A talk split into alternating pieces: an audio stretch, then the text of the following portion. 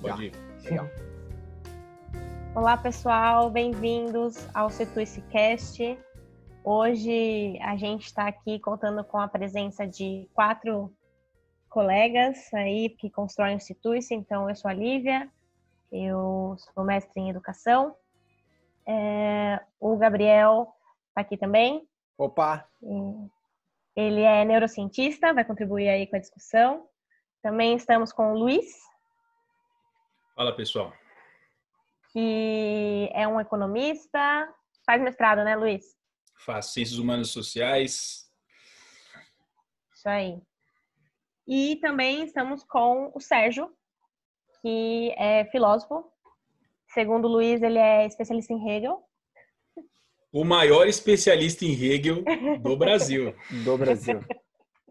Olá, eu anuncio que eu estou abandonando o estudo de Hegel nesse momento. Ai, meu Deus. Nossa, cho chocante. Não sabia disso. Vou, vou fazer Corações. epistemologia a partir de agora. Uau. Então tá bom, gente. Então, pessoal, é, hoje a gente vai ter uma discussão é, sobre um tema que se chama homeschooling, né? A gente tem ouvido falar dessa palavra, desse tema mais, né, agora devido à pandemia. E aí a gente viu que era um momento importante para a gente tentar, até entre a gente mesmo, né, é, aprofundar um pouco o nosso conhecimento sobre isso. E eu vou dizer que eu li várias coisas e muitas informações, então eu tô com muita coisa na cabeça. Então eu peço ajuda aí dos meus colegas para também fazer esse podcast ficar bem coerente, tá bom? Pode deixar. Beleza. Então, eu vou começar primeiro dando um pouquinho de um histórico e falar um pouco do que é o homeschooling. Depois a gente abre para um debate, para falar um pouco sobre posicionamento pessoal mesmo, porque é assim, né? Na educação, a gente sempre tem muitos posicionamentos pessoais. Porque é isso, mesmo que você não trabalhe com educação ou que você não pesquise educação, você já foi aluno, né? Muito provavelmente você já foi aluno, você já esteve numa sala de aula e você tem posicionamentos em relação à sua experiência, né? Então, acho muito importante nesse debate a gente ter é, esse, esse debate de posicionamentos pessoais e aí adentrando também nas questões teóricas. Ah, bom, então, o homeschooling, pessoal, se a gente for traduzir ao pé da letra, seria justamente é, a escola em casa, né? Então, a educação em casa. No Brasil, é, essa tradução virou educação é, doméstica, né? Ensino doméstico, educação doméstica. É, ou homeschooling mesmo, tem muita gente que, que usa homeschooling. O homeschooling, ele é muito forte em alguns países, principalmente nos Estados Unidos. Ele renasceu com grande força nos Estados Unidos na década de 60, né? Que foi uma década que a gente teve alguns é, fatos históricos, sociais, que motivaram alguns grupos é, a lutarem por, pelo direito ao homeschooling. Então, por exemplo, na década de 60 a gente teve a onda, a segunda onda feminista, é, a gente teve também o crescimento de pedagogos e teóricos um pouco mais progressistas, como o John Dewey, né, que tem uma pedagogia um pouco mais progressista no sentido de acreditar, por exemplo, que a escola deva ser laica, é, e também é, alguns assuntos mais progressistas começaram a entrar no currículo escolar, como, por exemplo, a evolução, darwinismo. É... E isso tudo, todas essas características, motivou, né, motivaram algumas pessoas, alguns grupos de, de, de pessoas a lutarem pelo homeschooling. Por quê? Né? É... Por várias questões, mas uma das questões é a questão moral, né? Então, os pais olhavam para essas novas escolas, esses novos currículos, é, e acreditavam que não era aquela moral, então, aqueles temas que filho, os filhos deles iriam é, ter que aprender. Eles acreditavam que os filhos deles deveriam aprender aquilo que eles tinham como moral e como religião também, porque a partir do momento que uh, a escola se dissocia da religião, né, que antes era algo muito presente, é, esses pais veem que, na verdade, eles querem ensinar em casa, a partir do viés da religião que eles têm e uh, da moral que eles seguem, tá? É, e a partir daí começa uma luta mesmo. Então eles começam a, a, entrar na questão política, a entrar na política, a falar que o Estado ele tem um monopólio do educar. É, e aí começa a entrar justamente num discurso um pouco mais das liberdades individuais, né? Então sai é, da questão de que eu quero que meu filho aprenda a minha religião, a minha moral e vai pro mas e a minha liberdade de escolha? Eu, enquanto pai, não tenho direito, eu, enquanto mãe, não tenho direito de escolher se meu filho é, vai aprender na escola ou vai aprender em casa, ou se ele vai aprender determinados conteúdos ou outros conteúdos, né? Então entra um pouco nesse nesse discurso também. No Brasil, isso aparece um pouco mais para frente, uh, mas nunca com apoio tão grande quanto teve nos Estados Unidos. Então, se a gente for pegar um histórico no Brasil, desde 1994, 1994 foi a primeira vez que uh, esse assunto entrou uh, na, no, na, na Câmara, através de um pedido de projeto de lei. Então, tem pedido de projeto de lei, de emenda, de MP, um monte de coisa a partir de 1900, 1994.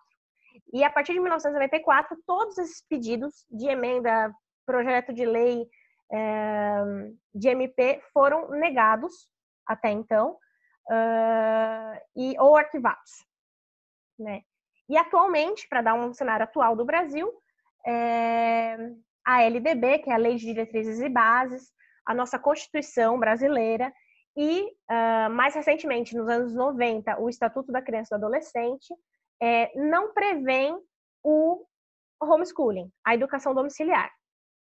Na Constituição Federal e uh, na LDB, uh, não existe crime, então não, não se fala que não é permitido fazer o homeschooling. Mas, no Estatuto da Criança e do Adolescente, está explícito que os pais são obrigados a matricular os alunos em instituições de ensinos reconhecidas pelos governos, tá?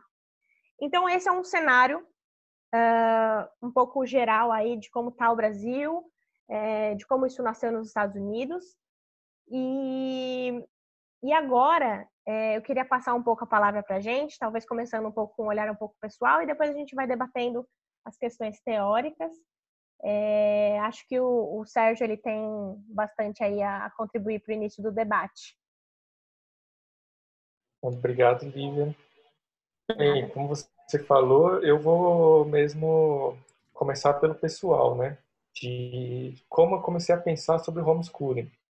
Porque, para quem não sabe, eu sou pai, sou pai de um menino de três anos. E, assim, o fato de, de pensar em colocar ele na creche já começa, acho que quem é pai e mãe sabe, você começa a ter seus medos, né, de como vai ser, como vai ser seu filho na creche. Ele vai chorar nos primeiros dias, como ele vai ser recebido ali. E assim, eu acho que eu não pensaria em homeschooling no ensino fundamental, tudo mais, mas esse meu pensamento é, nesse período inicial da escola foi muito forte, assim, se eu deveria ou não levar meu filho a uma creche é, e se isso faria bem ou não para ele, né? Se a educação domiciliar nessa fase seria melhor. E aí eu comecei a me pensar um pouco de forma mais geral no homeschooling a partir dessa experiência, né? Então, por exemplo, assim que eu coloquei meu filho na creche, ele tomou uma mordida na primeira semana. E aí. é, e é comum, assim, né? Todas as crianças ali. E aí, como quando, a primeira reação como pais pensavam: meu Deus, meu filho tomou uma mordida, eu vou tirar dessa creche, sei lá. Uhum. Mas, assim, eu comecei a perceber e comecei a tentar, é, para refletir o que era melhor ali para a educação do meu filho, tentar pensar de maneira. usar minha bagagem em filosofia, pensar sobre educação de forma geral, para tomar essa decisão, né? E aí eu comecei a ver que a educação vai muito além né, do conteúdo a ser ensinado, mas o ambiente em que ele está sendo ensinado ajuda uhum. muito. Então, eu vou continuar na experiência pessoal, depois eu vou eu falo um pouquinho de filosofia. Beleza. Mas o meu filho tomou uma mordida na primeira semana. Muitos da minha família falavam: "Ah, você tem que dar morder de volta, você tem que aprender a se defender". Ai, meu e, Deus. E acho que isso deve ser comum. E eu falava, olha, não vamos falar isso para ele, porque ele é uma criança de dois anos e meio, ele não sabe ainda lidar com a violência, nem nada disso. Uhum. E não vamos ensinar ele a revidar de forma alguma, né? E fomos conversando nesse sentido com ele, eu e minha esposa. E aí, outros eventos desse tipo aconteceram, várias brigas por tentar dividir brinquedo. E chegou um momento, por exemplo, em que, numa dessa, desses conflitos por brinquedo, uma garota que possuía necessidades especiais acabou é, dando outra mordida nele. E eu tenho certeza que se a gente tivesse discurso de revidar tudo mais, ele teria batido nessa garota. Sim. E, uhum. e essa conversa com ele teve efeito, ele não revidou, ele simplesmente saiu, conversou com a professora que, que ele tinha sido mordido e tudo mais. E uhum. chorou, né? Uhum.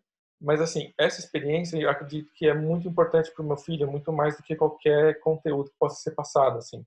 Uhum. Então, ele está nesse ambiente, é o primeiro ambiente que ele tem de lidar com as diferenças, de conhecer pessoas de diversos tipos, de diversas classes sociais, ainda mais uhum. na escola pública como ele frequenta. Uhum. E aí isso me faz pensar um pouquinho em filosofia, assim, né? Acho que o estudo de Aristóteles, por exemplo, que tem uma ética que a gente fala como ética teleológica, que visa um fim, uhum.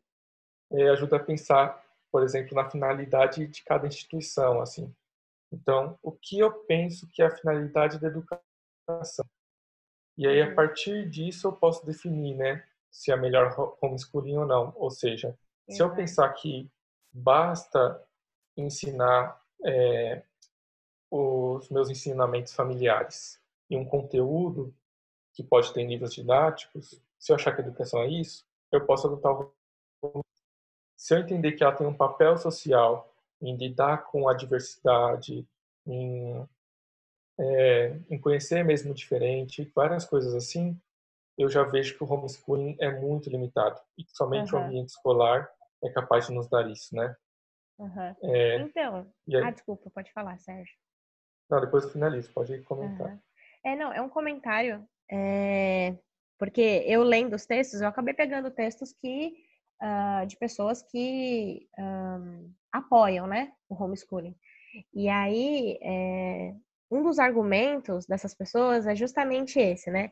Elas viram e, e, e falam, bom, as pessoas dizem que a escola é o meio de socialização, que ela é importante não só por causa dos conteúdos, mas também por causa da socialização.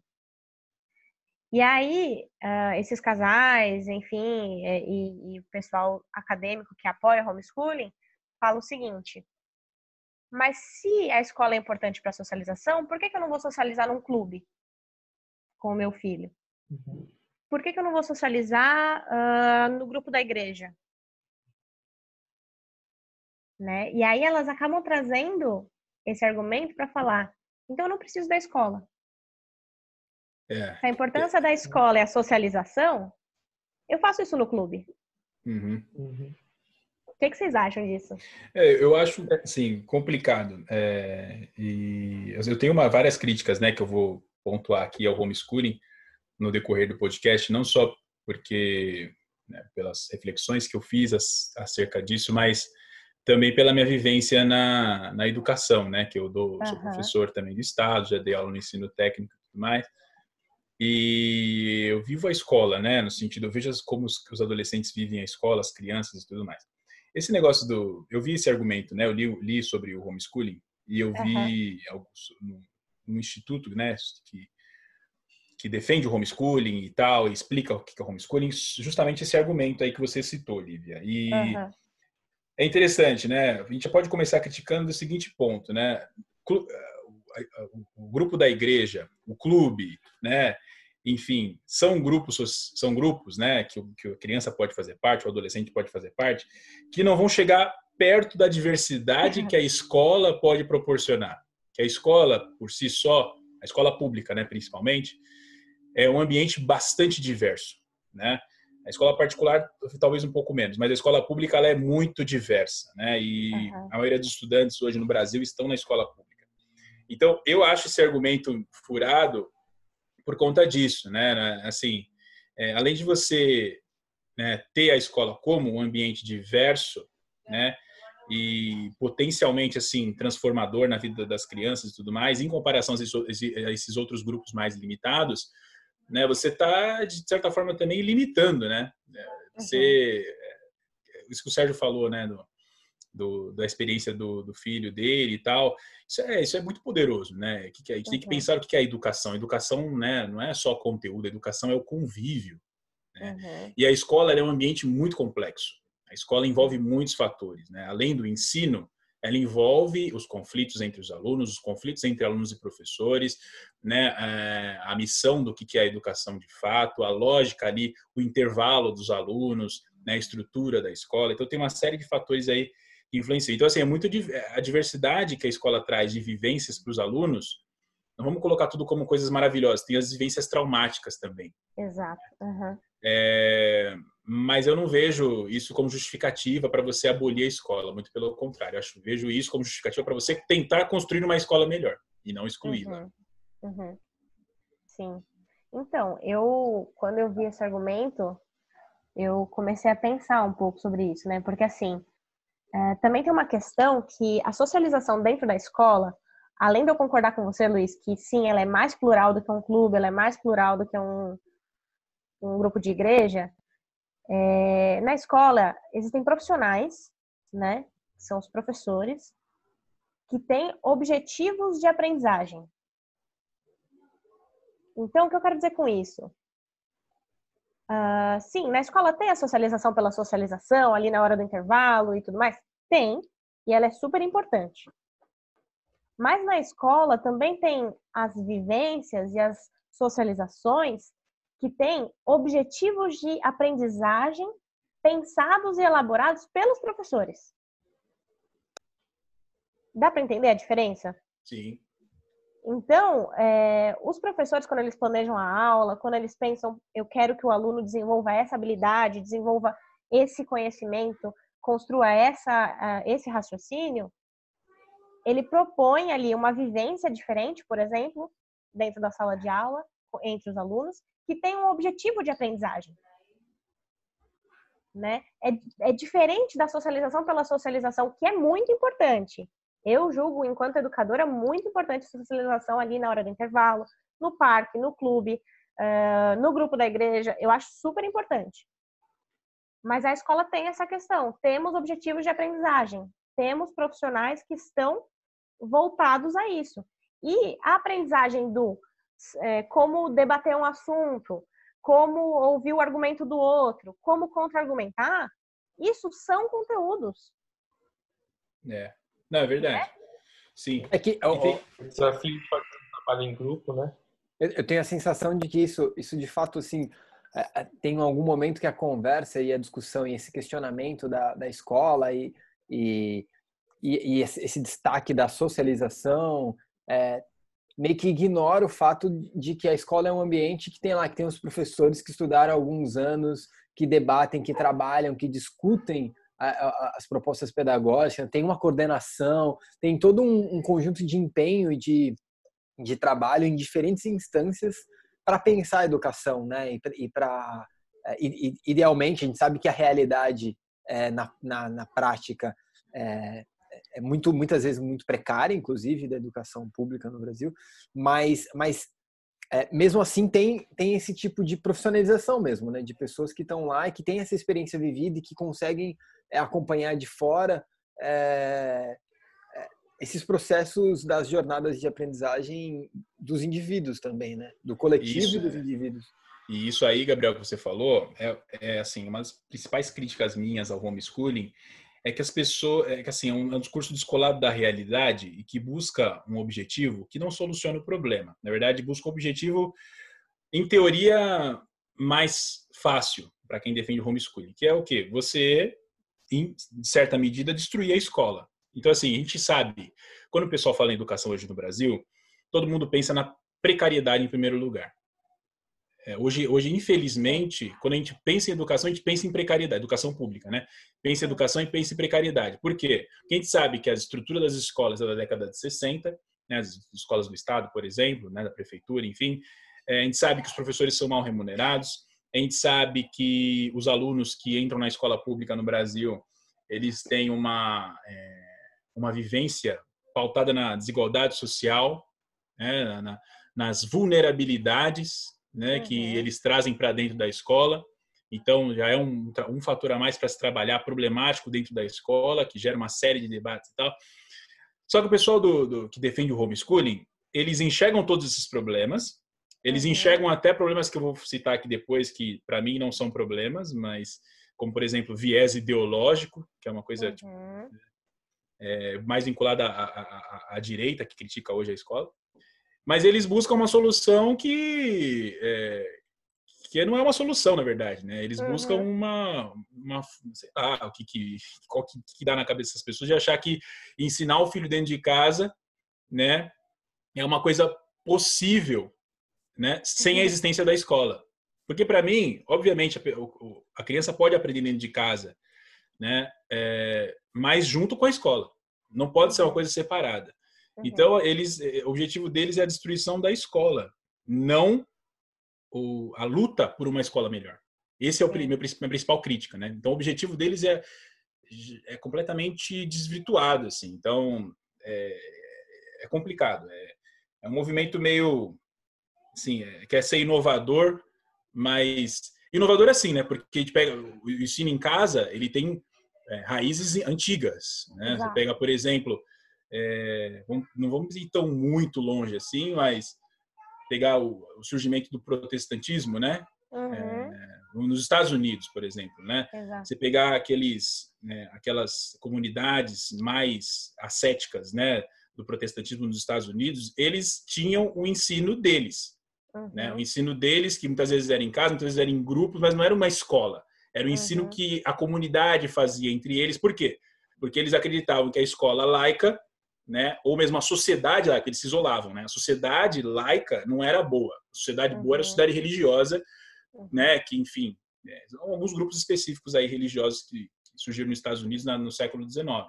Uhum. E então assim, mas é, é, essa inovação que o homeschooling, né, o movimento atual do homeschooling traz, principalmente através desses institutos e tudo mais, é, tenta ser inovador, mas inovador até que ponto, né? Sim. Inovador Sim. é, né? enfim, é o problema.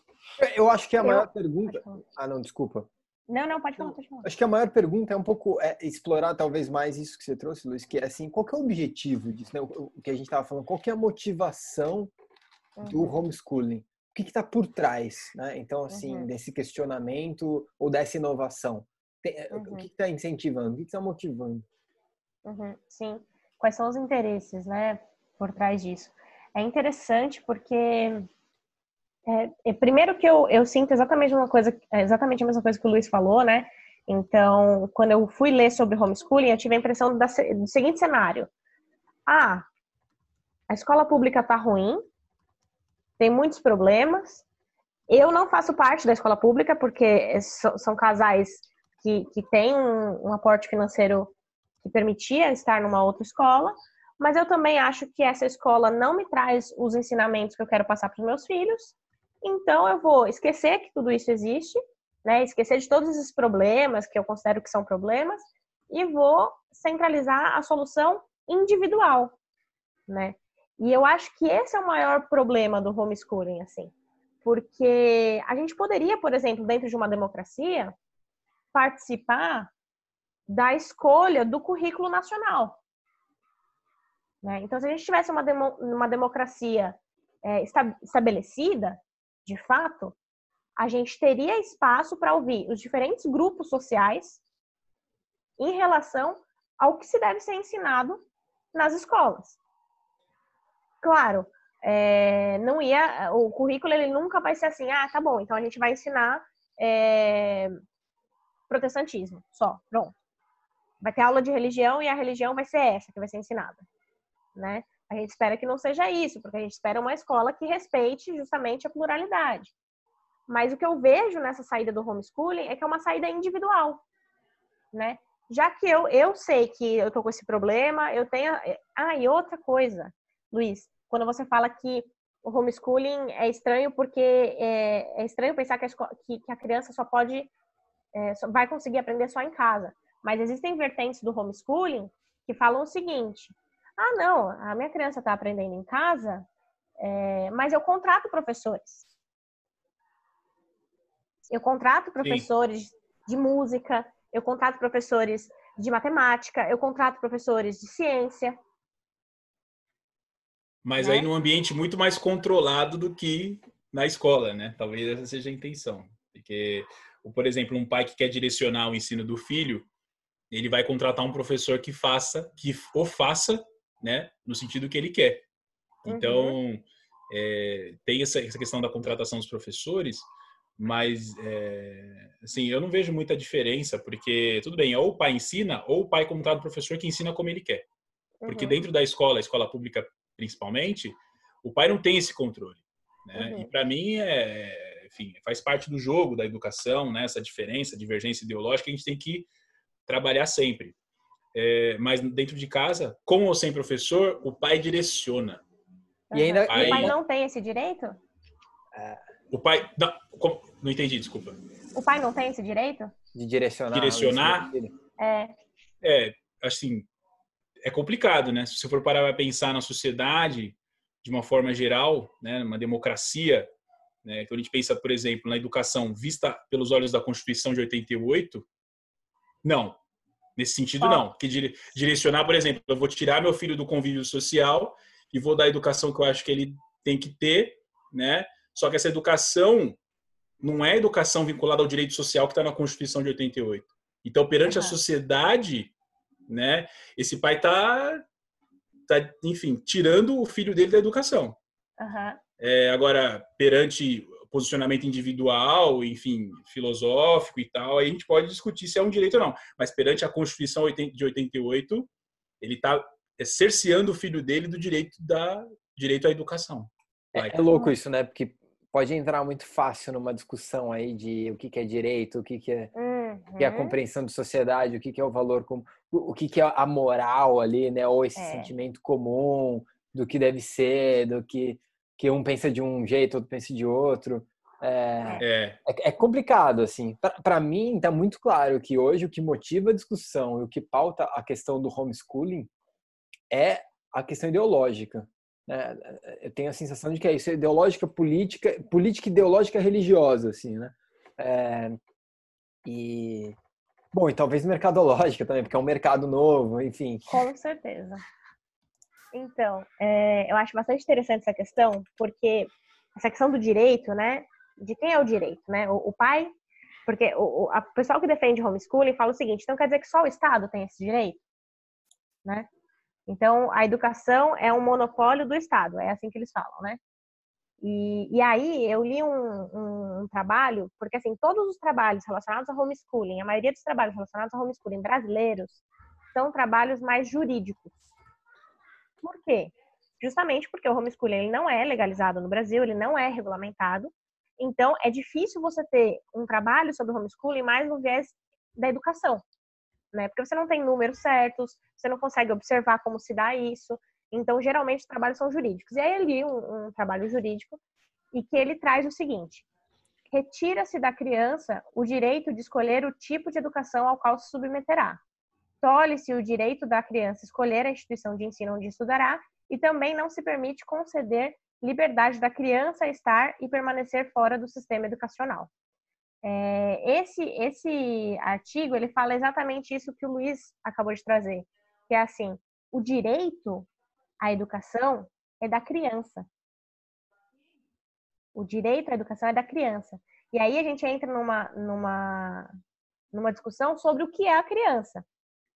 Porque se a gente voltar um pouquinho no, no século atrás, a criança não era um ser dotado de direitos. Né? Sim. Então, então a, a, a partir da Constituição Federal, a criança, e do Estatuto da Criança e do Adolescente, a criança é um ser que tem direitos. E um dos direitos dela é a educação, que é dever do Estado. Né? Então, a partir do momento que os pais é, decidem não pôr a criança na escola, eles tiram esse direito da criança, né? E aí eu queria jogar uma provocação para vocês. É, estar na escola, né? A criança que é matriculada na escola impede um homeschooling? Não. não impede que aconteça. Mas não aí impede. a criança, a criança tem um leque maior, né, de, de abordagens, pelo menos. Né? Exatamente. E é isso que eu fico pensando, assim, se as pessoas elas querem um homeschooling, eu não consigo entender assim, aonde que a criança estar matriculada na escola e participar da escola, isso não nega a possibilidade dos pais ensinarem em casa também. Sim. Mas aí vem muito da disputa, é uma disputa, tudo é disputa política, né? É, tudo, é, uma é, tudo é político, é. né, gente? Aquela coisa, a pessoa fala, ah, tudo é político, é, tudo é político.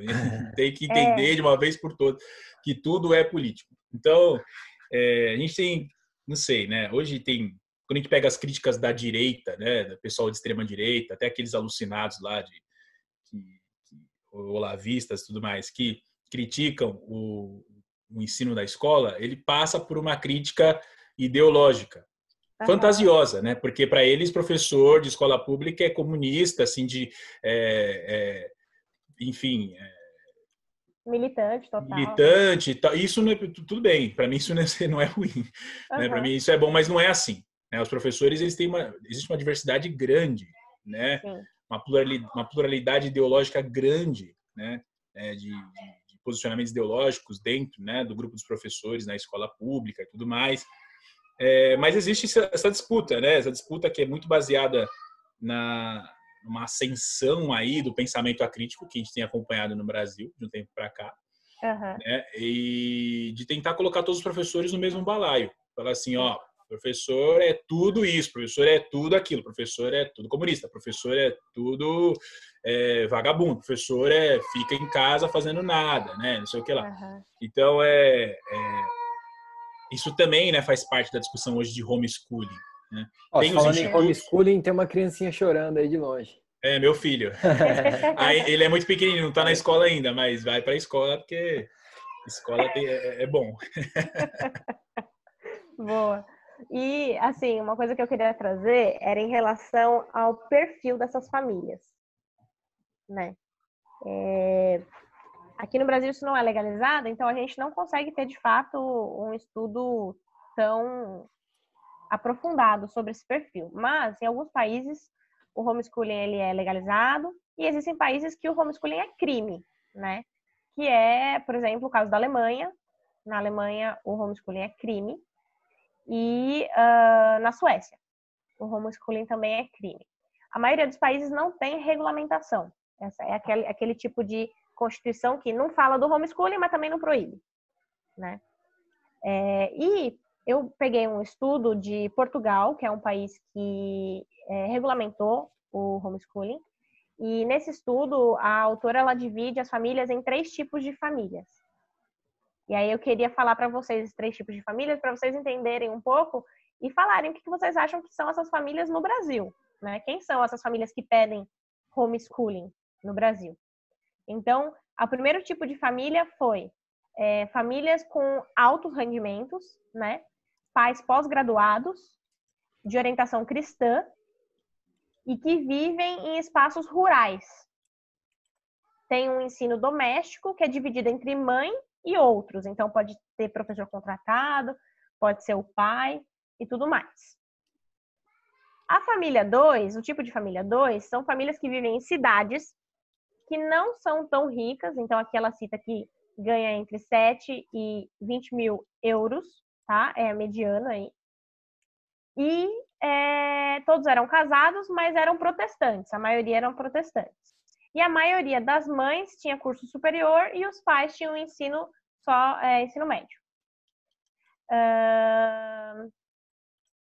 E geralmente a pedagogia que eles utilizavam era tradicional, então eles pegavam apostilas que já existiam, coisas que se usavam nas escolas, diferente da primeiro tipo de família. O primeiro tipo de família tinha um ensino completamente voltado para artes, músicas, é, coisas que geralmente nas escolas não, não se aprofunda tanto. E o terceiro tipo de família são famílias que têm baixos rendimentos anuais, é, que não são a maioria de casados, é, mães com nível de escolaridade secundário, né, então ensino médio, e é, o pai também só com ensino médio, vivem em cidades e nunca tinham praticado o ensino doméstico com outras famílias. Então, realmente, o ensino doméstico era só na casa dessa pessoa, né? E é uma aprendizagem que deixa fluir as crianças de acordo com a iniciativa delas, balizada pelo próprio interesse das crianças e o ritmo de crescimento. Aí a minha pergunta é: qual que é o perigo desse tipo de ensino aqui no Brasil? Assim, é, vamos imaginar homeschooling no Brasil. Qual que é o perigo para a sociedade brasileira com esse com esse tipo de ensino? Vocês conseguem ter aí uma, uma imaginação? Eu posso, posso trazer um pouco uma. Eu tenho uma hipótese também, depois do tá. Gabriel. Claro, vai lá, Gabriel. Eu vou, eu vou falar da hipótese um pouco é, mais no lugar de desconstrução também, que é, é eu tenho a sensação de que está posto que no caso do Brasil, pelo menos no curto e no médio prazo, o homeschooling não é para a maioria da população. Assim, eu tenho a sensação de que é para uma minoria e que ele serve de um, é, de, pelo menos inicialmente ele serve de um argumento ali é, dentro dessa disputa ideológica, né, dessa narrativa aí de uma construção de sociedade é, e, e, e, valores e etc. Valores. É, porque eu acho que é, hoje, primeiro assim, a, a, o, o, grande seria legal ter os números, eu não tenho aqui, mas o, o grande número de, de alunados aí, de estudantes. É, o primeiro que a, a, educação no Brasil é majoritariamente pública e a maior parte desses alunos, é, como a maior parte da população brasileira, é pobre. Né? Então, assim, vai para a escola muitas vezes para comer merenda, para ter é, é, acesso a coisas que não teria em casa, por exemplo, ou uhum. que o uhum. pai trabalha e não teria nem com quem deixar o filho, né? Ficaria uhum. na rua. Então, essa realidade de homeschooling é, é, chega a soar até quase uma piada de mau gosto em muitos casos. Sim. É, quando você tenta falar, não, porque é a solução, é a solução para quem, né? Então, uhum. então, me parece que é para um grupo minoritário, é, mas aí eu fico na dúvida, né? O quão que isso não é resgatar quase que a, a, uma concepção arcaica da educação, que é de uma educação boa para poucos, né? de uma uhum. educação elitizada. Então, assim, as famílias que têm lá os grupos os grupos da religião ou do, da igreja uhum. ou das artes ou que tem o, a, a, pedagogia X lá, os, os, eleitos, os salvos, os escolhidos vão ter uma educação incrível e o resto não vai ter nada. Continua nisso aí, né? Continua nisso aí, aí não tem educação. E aí você uhum. esculhamba para trazer essa responsabilidade para quem não tem é, condição é, mal de prover, às vezes, é, é a, a, o básico da, do sustento da casa de vir falar de homeschooling. Então, uhum. É, para mim, isso é um cenário, assim, eu acho que uhum. olhando para a realidade brasileira. Uhum. Legal. Sérgio? Bem, é, eu achei muito curioso o que a Lívia falou sobre como o homeschooling é proibido na Alemanha, por exemplo. E aí isso me faz pensar, por exemplo, que tem um texto de um filósofo alemão chamado Adorno, chama Educação após Auschwitz. Uhum. E por que, que ele escreveu esse texto, né? Porque o modelo de educação que havia na época na Alemanha permitiu que o nazismo crescesse e que Auschwitz acontecesse. Ele fala: a gente precisa reformar nossa educação e vamos reformar com um, um ideal, que é que Auschwitz não se repita, uhum. né? E aí, então, é claro, haviam as escolas ali precisavam ser reformadas. Mas se a gente for reformar permitindo um homeschooling, isso pode, na verdade, só acentuar o que havia de ruim no modelo anterior, de desrespeitar uhum. as diferenças e repetir Sim. o que aconteceu em Auschwitz. Então, acho que é muito curioso isso ser proibido na Alemanha, porque acho que vem muito é, dessa experiência muito negativa que eles tiveram, né? Que bacana, e aí, transportando para o Brasil, é, eu acho que basicamente seria isso. E acentuar o que é de ruim já no nosso país, de desrespeito à diferença, por exemplo, né? Somos o uhum. país que mais mata a população LGBT no mundo, né? Uhum. E com certeza, com certeza isso aí ainda se acentuar ainda mais. Fora nosso cenário político, que já é tão, assim, numa lógica tão de enfrentamento, de desrespeitar o diferente, né?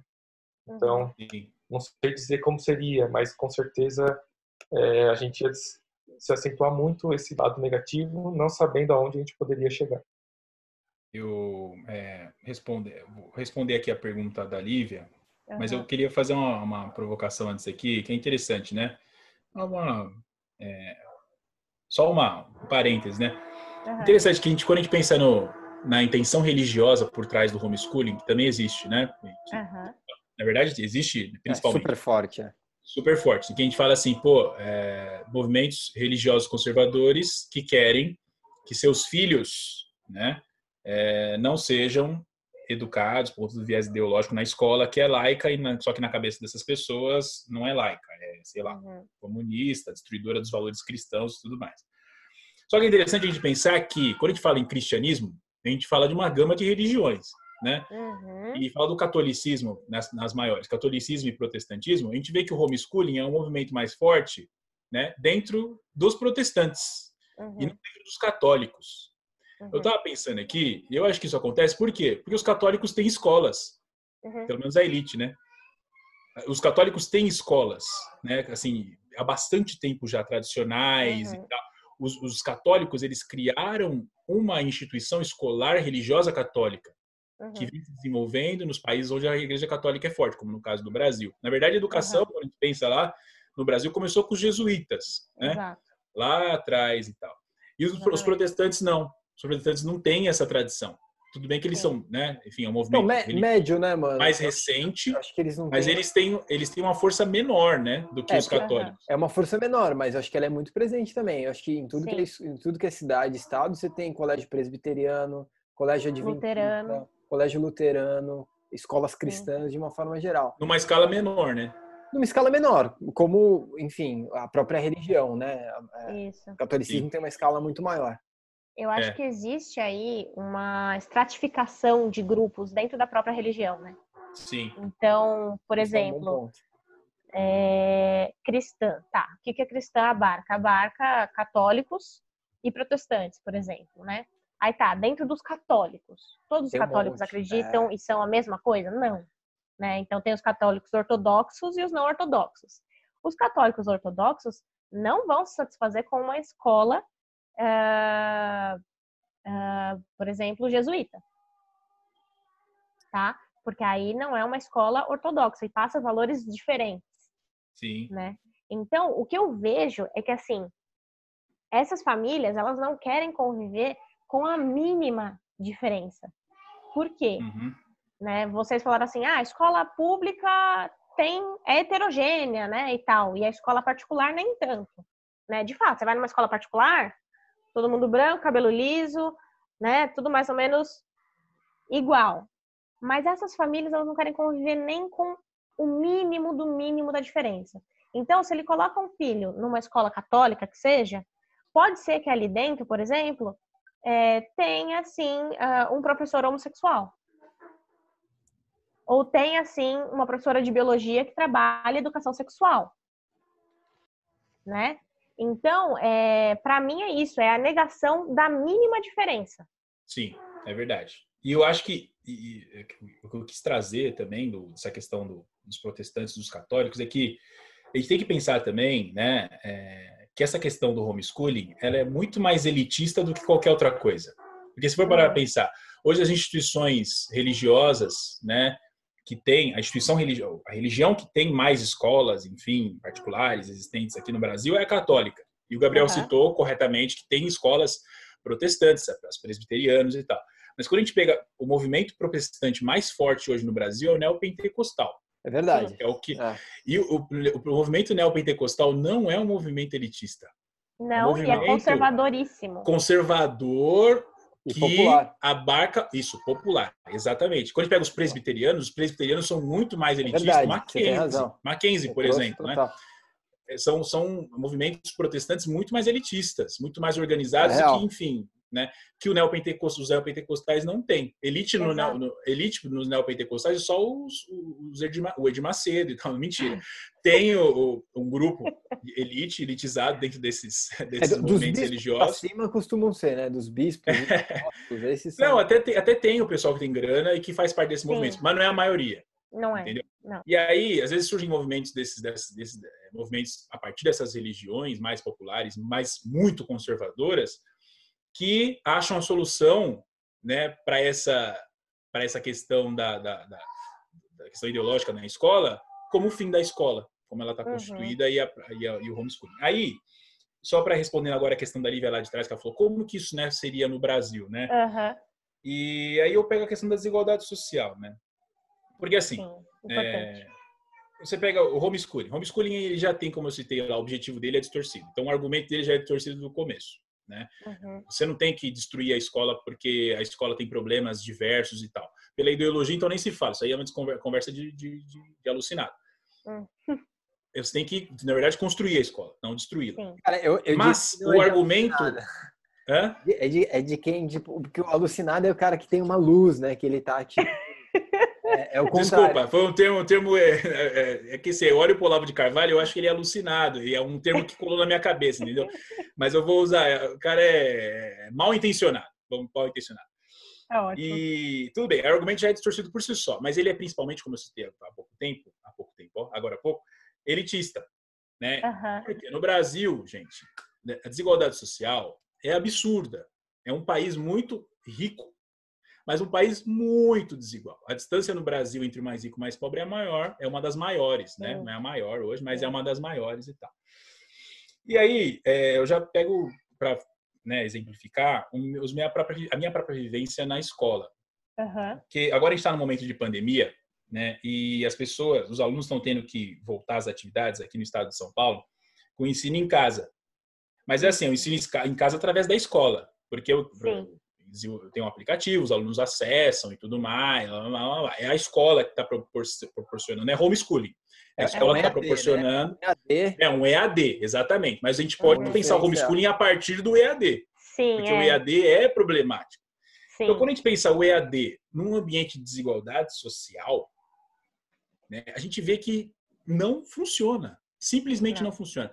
Ah, quantas reuniões, quantas reuniões né, de, de, de de escola que eu fui, que quem cuida da criança é o avô. Uhum.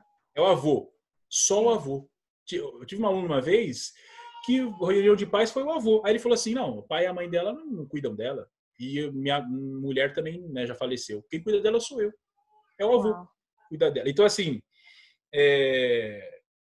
E outros, já vi várias vezes, não é uma vez só que eu vi não, isso. Isso é, né? muito comum. é muito comum. Que são pessoas simples pessoas que não usam tecnologia, pessoas que não conseguem ter acesso à tecnologia. Muito então, uma dificuldade que, que os alunos da escola pública estão enfrentando.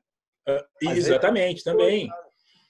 É uma desigualdade social, assim, muito presente. Né? Então, quando você é, pega hoje né, o ensino EAD que está sendo feito nas escolas públicas aqui do estado de São Paulo, você vê que, acho que eu, vi um dado, não tenho certeza, mas deve ser isso ou mais. Um terço dos alunos não consegue ter acesso.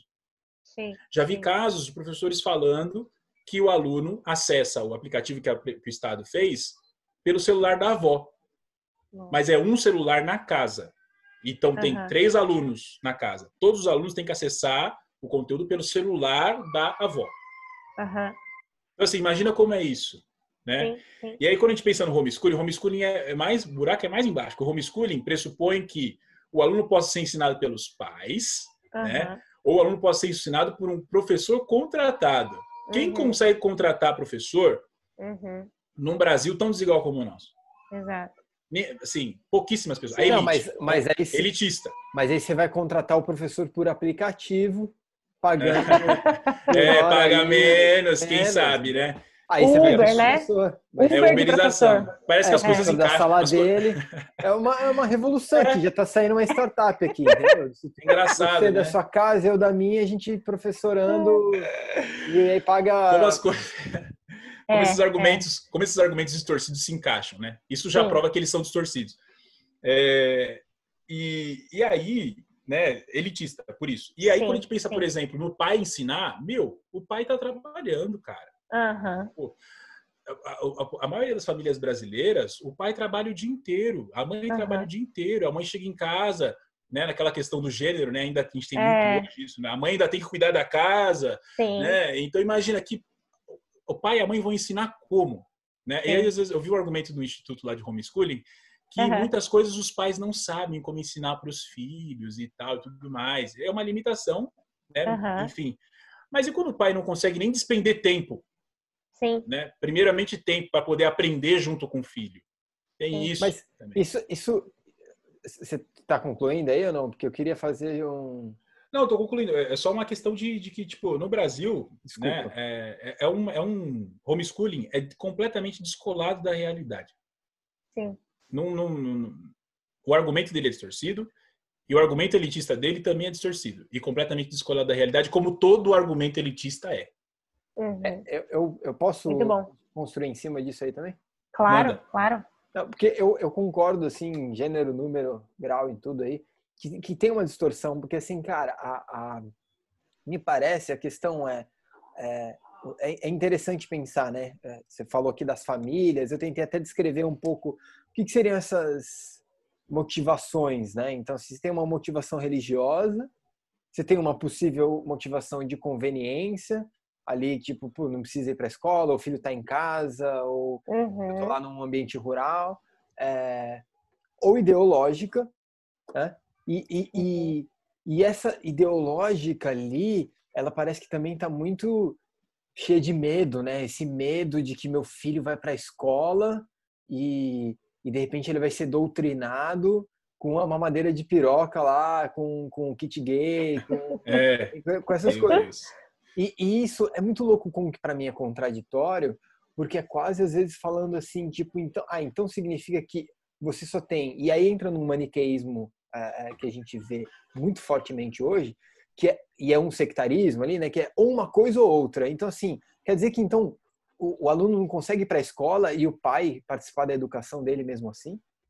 Será que o, o, aluno é assim tão influenciado 100% e está na escola e o pai não dá pitaco nenhum, não dá palpite nenhum e vai voltar é, para casa é, sem, sem um poder de influenciar da família, da religião, da igreja, esses outros grupos sociais que ele frequenta é, influenciarem também na educação? A educação uhum. é moldada pela escola, né? Então uhum. um negócio meio tipo. É. É, então, assim, os, os, os pais com eles hoje eles conseguem participar da educação dos filhos, estando os filhos na escola, e eles Exato. querem mudar e, e, e, fazer só, só, na, só em casa. É, então, realmente, não, me, não é. fecha essa questão para mim. É. Sim. É, eu vou falar uma coisinha, já passo a fala para você, tá, Sérgio? É, eu, eu acho que é nesse sentido, Gabriel, que eu falei assim que é, o fato de você colocar seu filho numa escola não impede dele aprender com os pais, com o grupo da igreja, com o clube, com o que seja. Porque eu, eu me lembro muito bem que é, eu estudei numa escola católica e meu pai é protestante. É, eu também. Meu pai é protestante, minha mãe é católica, eu estudei numa escola católica. Quando eu chegava em casa, é, ele me falava que não era para eu rezar Ave Maria. E isso tinha sido ensinado na escola.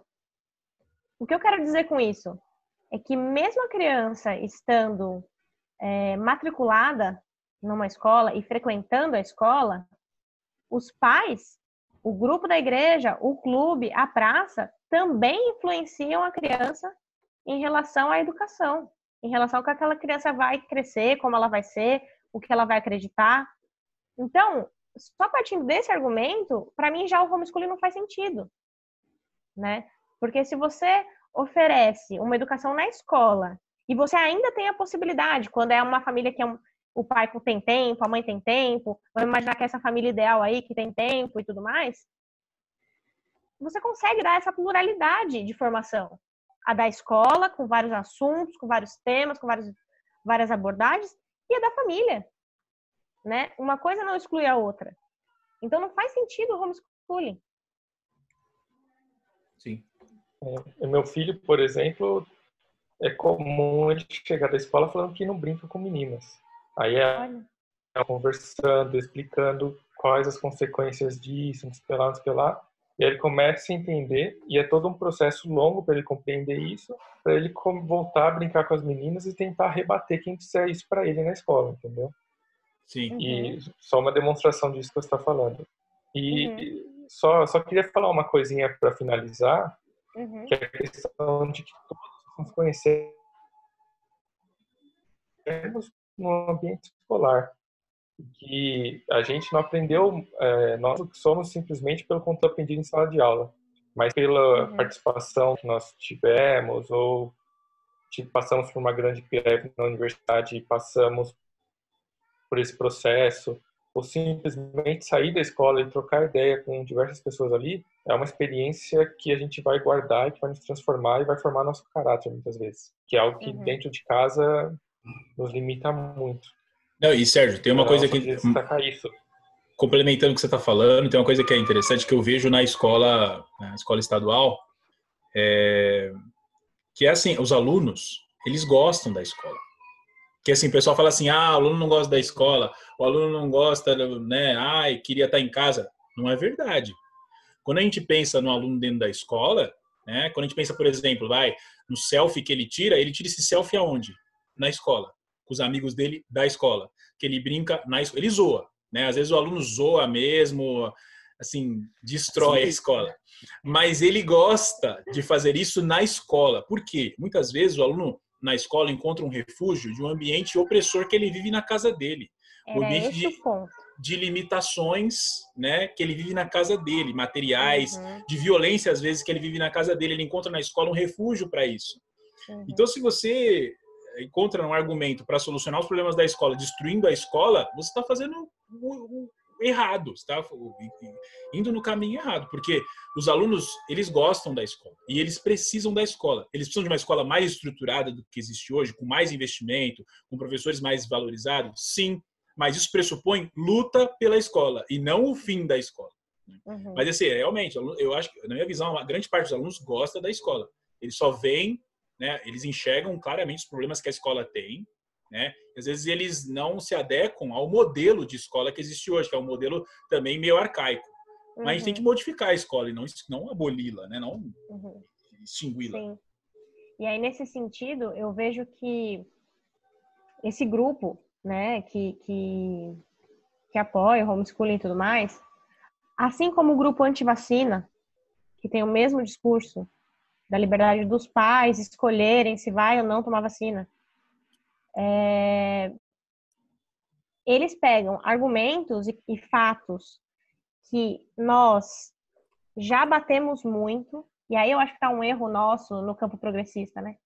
A gente costuma bater muito e propor pouco.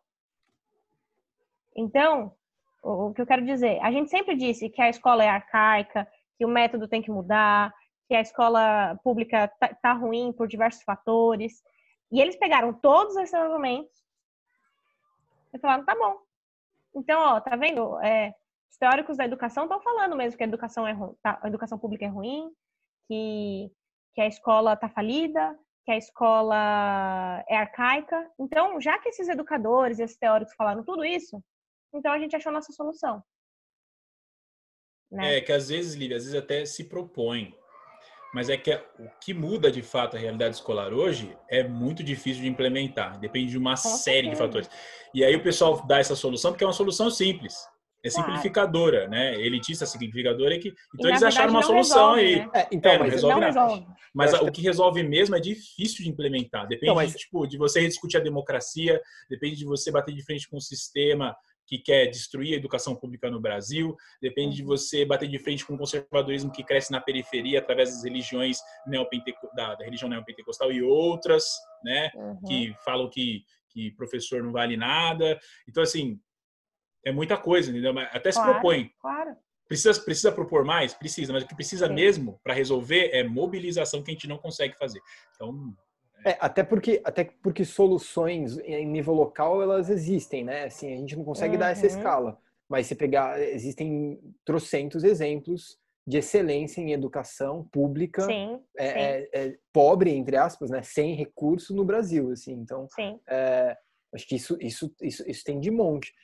Mas é interessante mesmo porque eu acho que tem um ponto que é é, e, e para mim o principal ponto aqui da, da, da, conversa e dessa discussão da pauta do, do homeschooling, que é a questão é, ideológica. Eu vi eu vi uns conteúdos, um, um, pessoal que discute muito sobre homeschooling e no, no segundo minuto de fala lá é, eles trazem um questionamento que o problema é o Paulo Freire, esse negócio de socialização, entendeu? De coletivo, de coisa popular. Então assim é, parece realmente que, que, que, o verniz desse homeschooling, da inovação, do, do que é, é, é, o direito né, do, da família, do pai, é, tem por trás essa, essa, essa motivação é, é, ideológica e sectária, né? E sectária. E Gabriel, o Paulo Freire faz esse pessoal tremer, né? Porque o Paulo uhum. Freire fazia o quê? A é, educação do Paulo Freire exatamente. é transformadora. A, é. educação do Paulo Freire é para que, é quebrar o conservadorismo, é para transformar a realidade das pessoas. Para subverter o sistema, como subverter, ele é. Subverter, exatamente. Então é usar a realidade das pessoas para subverter o sistema, fazer elas entenderem que o sistema as oprime. Né? Então, ele uhum. faz tremer. Então, isso realmente faz parte do discurso mesmo, né? Faz parte da... da essa, esse negócio de homeschooling, na minha visão, faz parte de um arcabouço teórico construído para bater de frente com a pedagogia crítica. Aquela questão né, de você, é, através e, da educação, acho... modificar a realidade. E, e, com a pluralidade, né? E com, uhum. com a, a, a, a sociedade convivendo com diferenças, né? A fraternidade, a, a própria fraternidade, que é algo que nos movimentos é, conservadores de extrema direita que a gente vê hoje, é, ou nos movimentos extremos de uma forma geral, de todos os lados, mas que, que estão principalmente nessas vestes da direita, é, são de que existe um grupo, existe um tipo de família, existe um uhum. modelo de sociedade, existe uma solução, é, existe um jeito de educação, é tudo daquele e, e, e, que não é bem assim. Será que a gente não consegue conviver? Será que não dá para pensar numa forma onde é, a gente vai para a escola e a escola não é esse esse espaço que é é, é, é bem esse lugar, né? Esse maniqueísmo, esse esse uhum. É, é, é, esse exagero de que de que não tem saída e aí se escolhe uma saída, mas que ela não é muito, ela não é crítica. Uhum. E nem coletiva, né? E nem coletiva. coletiva. Definitivamente é. não é coletiva. É elitista, é, é super autocentrada dentro do meu uhum. grupo, do meu ego, da minha família, do que eu quero, do meu filho, e não da coletividade, né? Do... Uhum. Exato. Tá. Mas tem um episódio do Todo Mundo Odeia o Chris, em que o pai dele, né, está lidando com algum problema que alguém está solucionando de forma muito radical. Ele fala assim que se você tem um, se seu filho está todo dia ali, é, tentando colocar o dedo no ventilador e você fica tentando brigar ali para ele não colocar, quando você arranca o dedo da criança, você soluciona o problema. Mas ele fala que você não pode dar essa solução, você não pode arrancar o dedo do seu filho. Ele nunca mais vai pôr o dedo no ventilador. Mas não é isso que ele tem que fazer tal. E acho que é mais ou menos isso, tipo, a escola tá com problema, não vamos acabar com ela, calma aí, tipo, dá para reconstruir, não vai arrancar o dedo da criança. Pô, ainda bem Ótimo que eu gravei isso. Eu vou colocar ainda bem, meu Deus. Vai entrar no podcast, Sérgio. Eu, eu perdi, o que, que é? Tipo, de Aristóteles, Aristóteles, Adorno e Júlio. Adorei. Tá contando e tem um episódio do Todo Mundo Odeia Chris. Eu, eu não lembro direito, assim, eu só lembro da fala do Júlio, que tem alguém tomando alguma atitude muito radical. E aí ele vai explicar como não se pode tomar essa atitude radical. E ele fala assim que se você tem um, um filho e seu filho está tentando colocar o dedo no ventilador, é, se você arrancar o dedo dele, você soluciona o problema. Mas você não pode tomar essa decisão como adequada, porque, tipo, por mais que seu filho nunca mais coloque o dedo no ventilador, você acabou de arrancar um dedo do seu filho. E aí vocês estavam falando da escola, eu tava pensando nisso, tipo, a escola tá ruim, vamos acabar com ela. Não, Júlio já dizia, não arranque o dedo do seu filho. Ah, entendi. Todo mundo deu Cris é, é genial, né, velho? Eu adoro. Muito bom. Bom, pessoal, o nosso, nosso tempo acho que tá acabando, né? Uhum. É, só então... posso, antes disso, não sei, eu, eu queria só, para fechar, uhum se, se, se desse, é, terminar com algumas perguntas que acho que podem contextualizar melhor aqui, é, não sei, enfim, até um pouco para a gente e eu posso cortar depois. Mas primeiro eu quero destacar é, que no Brasil a conversa mais recente de homeschooling ela vem muito forte nos últimos dois anos uhum. e, e, muito notada aí pela, pela, pela conversa em torno ali da, do, do Olavo de Carvalho e dos grupos de, de, de conteúdo ali e, e de extrema direita é, ou de conservadorismo ligados é, a ele, é, uhum. que acho que e que vem junto e que dão apoio a esse governo, o governo atual, que, que, que veio com essa pauta de homeschooling lá no Ministério da Cidadania e no Ministério da Educação.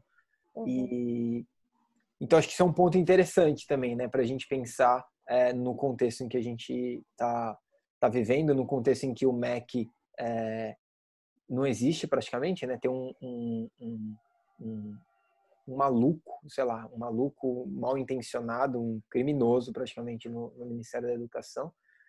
E, e, o segundo ponto, que eu acho que é muito curioso, que é em, em relação à pandemia mesmo, né? Porque uhum. esse, esse, tema ele volta com a pandemia.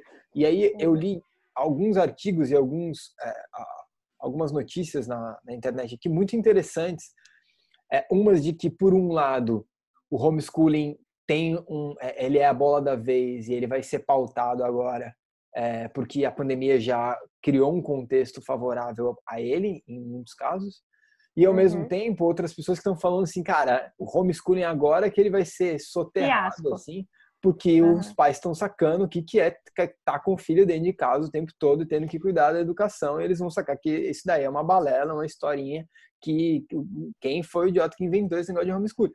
Então é, é muito interessante olhar também, né, para essa essa dualidade ali e quase essa ambivalência que o próprio contexto é, e esse pêndulo assim, uns puxando para um lado, outros puxando para o outro, isso nos traz, né? É, uhum. Para mim é muito curioso isso. Sim.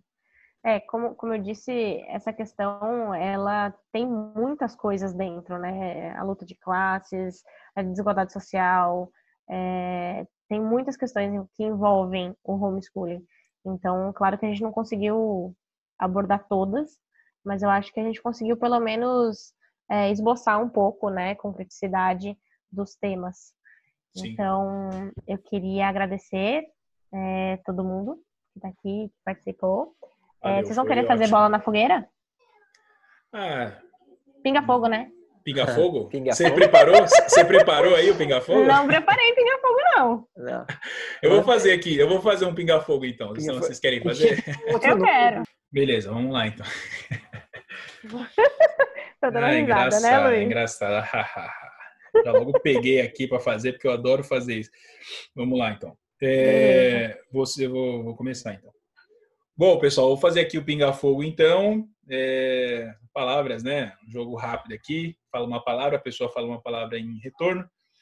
Separei aqui palavras é, vinculadas ao tema que a gente discutiu e vinculadas à nossa vivência geral nos dias de hoje.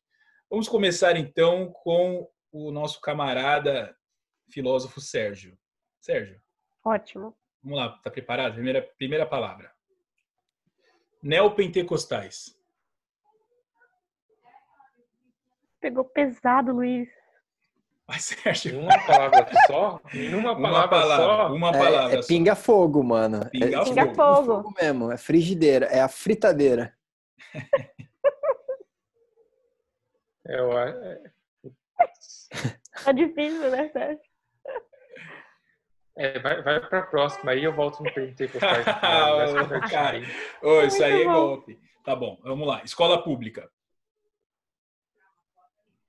é fundamental. É, extremismo. É, é, o que tem que ser combatido. Ok. E o neopentecostais? É, é algo que a gente tem que ressignificar, de certa forma.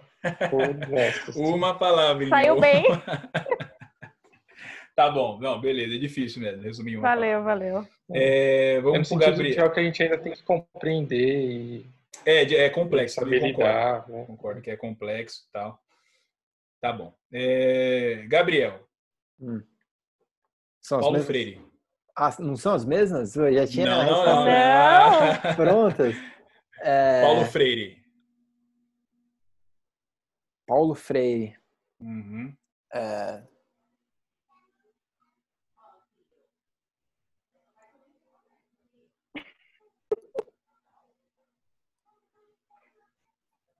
um exercício sintético, de sintetização aqui, né? Sintetizar. Pinga-fogo pinga -fogo é isso. É. É...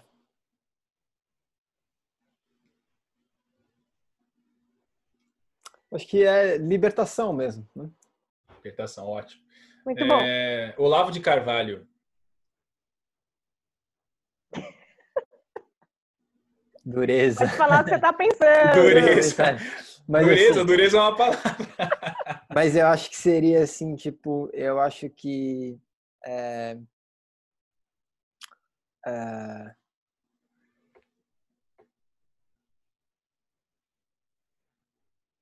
eu acho que ele é, é. Olavo de Carvalho é. Puta, como sintetizar o que eu quero dizer em uma palavra, entendeu? Desse cara que tem o mesmo sobrenome que eu, inclusive. É... Verdade.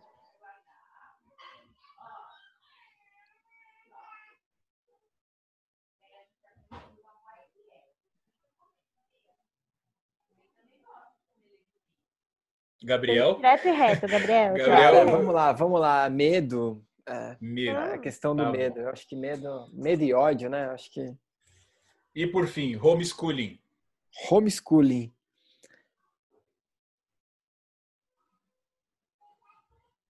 Uma distorção. Distorção. Perfeito. Boa palavra. E por fim, Lívia, nossa host Ai, aqui meu de Deus. hoje.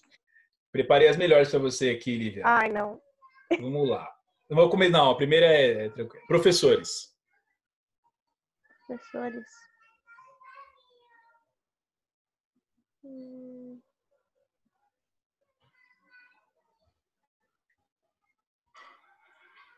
Acho que.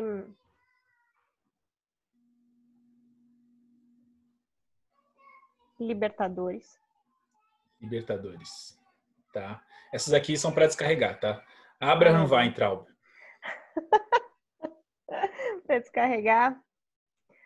Tá bom, vou descarregar. Demônio. Nossa.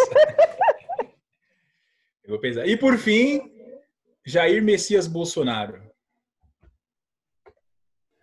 Ai, olha. Posso desabafar um pouquinho? Toda Pode. vez eu vejo Essa, ele essa, penso, essa tá liberada, tá liberada. Como é que ele tá ali, gente?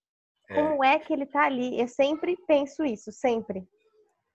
Então, acho que a palavra é. é... Indignação. Pesado, né? A gente tá vivendo uma fase difícil, mas perfeito. Indignação. Tá bom.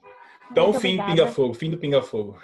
Obrigada, E pessoal. você, você não responde? Não tem é verdade, Luiz. Ninguém faz pra não, você? ve- veja bem, quando a gente insta- instaurou o pinga-fogo lá no começo, quem Instaurou. fazia, quem fazia É. o pinga-fogo não, não respondia, entendeu? Não, mas então Ah. vamos refazer o Pinga Fogo, porque hoje a gente está recuperando ele com uma nova vestimenta. Cada um pensa em uma, em uma palavra, então, aí. Ô, um. louco, Tá, olha vou- aí. vou pensar, vou pensar em uma. Luizão. Então, É vai, Vou pensar mandou. aqui. Ô, Luiz, Oi. Luiz, neopentecostais. É... Limitador.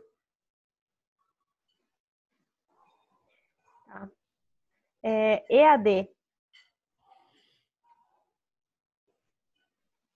Limitado. Brincadeira.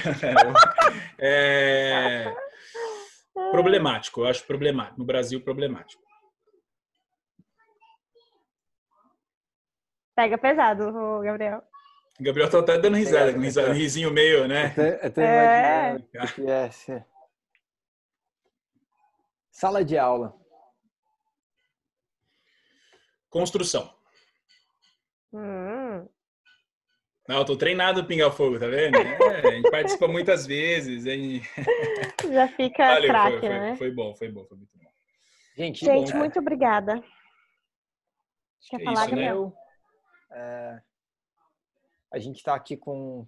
Alguém vai. Tem, a gente já finalizou no outro? Dar um tchau assim, só falar. Não, a gente É, vai finalizar. finalizar. Finalizando já. Acho que a gente debateu bem, acho que o tema é muito complexo. Como a Lívia falou lá, tem muito, muita coisa para se discutir, mas a gente falou sobre, sobre os pontos principais aí, acho que tá de bom tamanho. Aí, pessoal, só um lembrete, né? Não esqueçam de seguir nossa página no Instagram, para quem não, não segue e tal, acompanhar nossos posts. é o Canal do recado que, eu- que a gente sempre dá aí. Isso, canal do YouTube, Facebook também. Beleza? É Deu para aí. deu pra, deu pra se situar.